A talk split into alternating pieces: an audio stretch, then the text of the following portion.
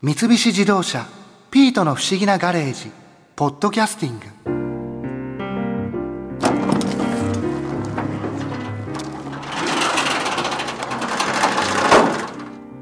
おいピートガレージに来てるんだろ？うどこだ？出ておいで。ああなんだ。車の下か。ほらほらもう天気もいいし。一緒に車で出かけようよ。よしよしよし。出てきたな。いい子だ。どこに行こうか。そうだ。海の見えるところがいい。この前2020年東京オリンピックのヨット競技の予定地の若洲でレーザーラジアル級オリンピック強化チームのトンベ由美子さんから小型のヨットディンギーの話を一緒に聞いただろ？あの話面白かったよな。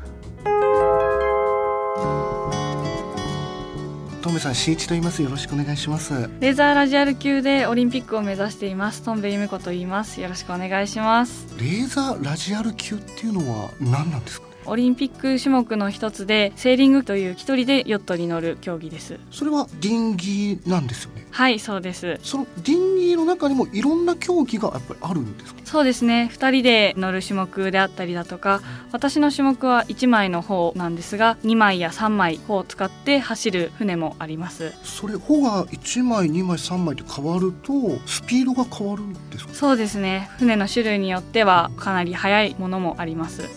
実際その今トンベさんがその一人乗りで乗られてるディンギーっていうのは大きさはどれぐらいのものなんですか？長さが4メーターぐらいありまして帆の一番高いところまでだと6メーターぐらいあります。結構大きいんですね。そうですね。それを一人で乗っています。大変じゃないですか一人でやるのって。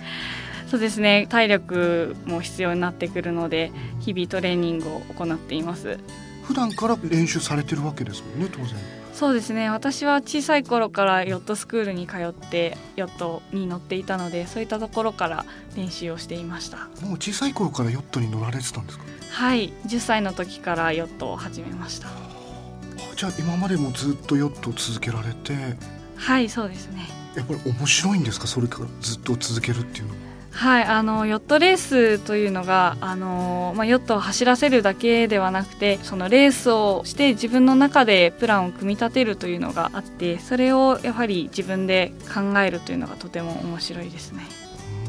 実際その今ディンギーの中で一人乗り二人乗りその乗る人数が変わることによってやることが変わったりするっていうのはあるんですか？ありますね。2人で乗る場合だと例えば舵を持つ担当の人とあと船のバランスを取る担当の人がいたり1人で乗る場合はそれを全て1人で行います。一人の方が絶対大変ですよねそうですね。でもあの夏場暑い時なんかは水しぶきもかなり気持ちいいですし実際に自分で舵を持って広い海で船を動かすというのは楽しいものがですね。今なんかディンギーって二人乗りとか一人乗りどっちが主流だったりとか人気があるっていうのはあるんですか？日本だと2人乗りの方が日本人の体格に合っているのでかなり主流になっています。日本人の体格に合はいあのオリンピックに出る際にやはり体重だとか身長だとかそういったものが必要になってくるんですが日本人は欧米人に比べて体が小さいので1人で乗る時に小さい選手が乗るよりかは大きい選手が海外ではかなり多いのでそっちの方が早かったりするんですけど2人乗りだと2人の体重だとか体格だとかを合わせたものになるので日本人は欧米人に比べてこっちの方が有利になってます。えでも2人乗っても2人とも大きい選手が乗っちゃったらあまり一人乗りと変わらなくないですか、ね、そういった場合は私の周りの選手は減量をしたりして頑張っていますちょっと待ってください。基本的にはい。大きい人が乗った方が有利なんですかね？それともちっちゃい人の方が有利なんですか？あの船が傾いた時に体を船の外に倒して風の力をうまくコントロールするんですけどその時にやはり身長が高い方がより遠くに体を出せるので有利というふうになっています。ただ体が小さい選手でも体重がある程度あればそれと同じような効果が得られるので一人乗りの種目の選手は日本人の選手は比較的増量をしている選手手が多いです。トメさんも増量されるんですか？そうですね。私は実は今日本で一人乗りのオリンピックを目指している選手の中で一番体が小さいのであの一番増量しなきゃいけない立場にあります。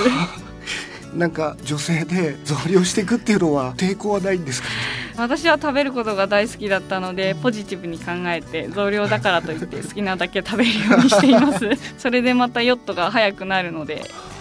基本的にはじゃあちょっと体が大きくて身長も大きくて体重もある選手が乗ると有利な競技なんですね臨機っていうそうですね。風が吹いた時はそうなんですが実は風が吹かない時もヨットレースの中にはあります。で実は体重があるとその分船が沈んでしまってなかなか船が進まないということもあるのでそれは例えば大会の開催される場所によって風が吹く時にはみんな少し体重を増やしていったりだとか吹かない時にはちょっと減らしていったりだとかそういうことをしています。あそんなこともするんですね。そうですね。ただ実際には天気によって変わってくるので吹かないと言われてた場所でも風が吹いたりすることもあるので、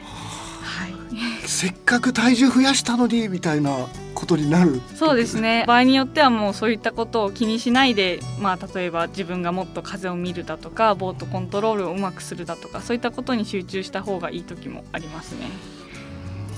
あのちなみに臨時の大会とかに出る時っていうのは、はい、何か特別に用意したりとかっていうのはするんですか？やはり、まあ、レースに出るためにまず船を用意してそれは自分の船であったりだとか大会側から借りることもできます。借りることもできるんですね。はいそうです。なのでそのレースに出たいと思えば船がなくても出ることはできます。免許とかっていうのは必要なんですか？ヨットの場合は風で走ることができるのでモーターがついていなければ免許は必要ありませんじゃあ本当に出たいって思って借りれば出れる。そうですね。はい。他にも何か必要なものとかあと私たちが比較的使うものがサングラスですね。サングラス？はい。晴れている時など船は比較的あの白いものが多いので眩しくて海面が光で乱反射している時なんかは光ってうまく見えなかったりするので変更の入ったサングラスをかけていくことが多いですなんか例えば、はい、持っていっちゃいけないものとかもあるんですか？レースが始まってから携帯電話や無線などのやり取りのできるものというのは持っていってはいけないと言われています。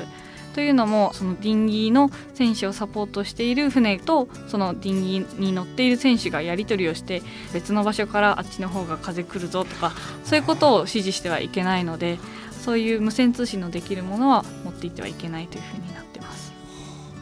さっきちょっとお話で伺ったこう、はい、重いと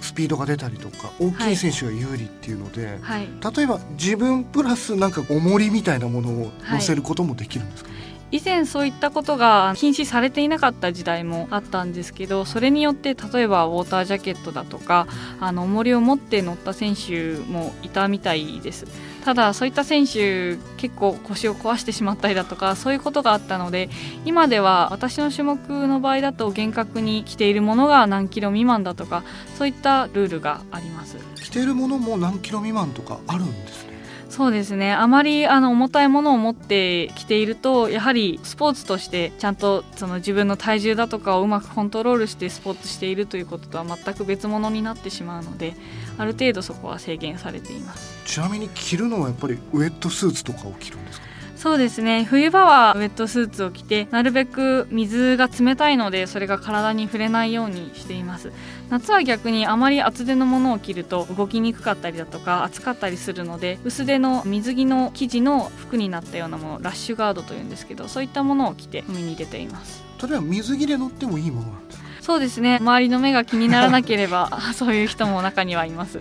そうです、まあ、はい、例えば大会に出るのには費用はかかるんですか？レースによって様々であと期間が長ければ費用はかかってしまうんですけどヨットレースは1レースからでもレースなのでそういうのにエントリーするためには1000円だとか2000円だとかそのぐらいの費用でエントリーできる大会もあります。そんなに安いのもあるんですね。ただ大きい大会になってくるとやはり1万円ぐらいかかってそれでエントリーをしています。でもなんか誰でも出れるっていうのがなんか不思議な感じですね。そうですね。あとはセーリングのレースに出るためにはまず日本セーリング連盟のメンバーになることだとかあと種目によってはその種目のクラス協会のメンバーになることだとかそういうことが条件付けされている時もあります。じゃあ出るものによってはいろいろまたその規定もあったりするっていう。そうですね。そういった年間のメンバー会員になっておけばさまざまなレースに出られます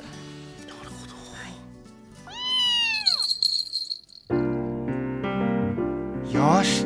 もう一度東京オリンピックのヨット競技の会場予定地を見に行くことにしよ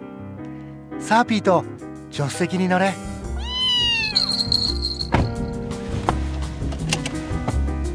行くぞ。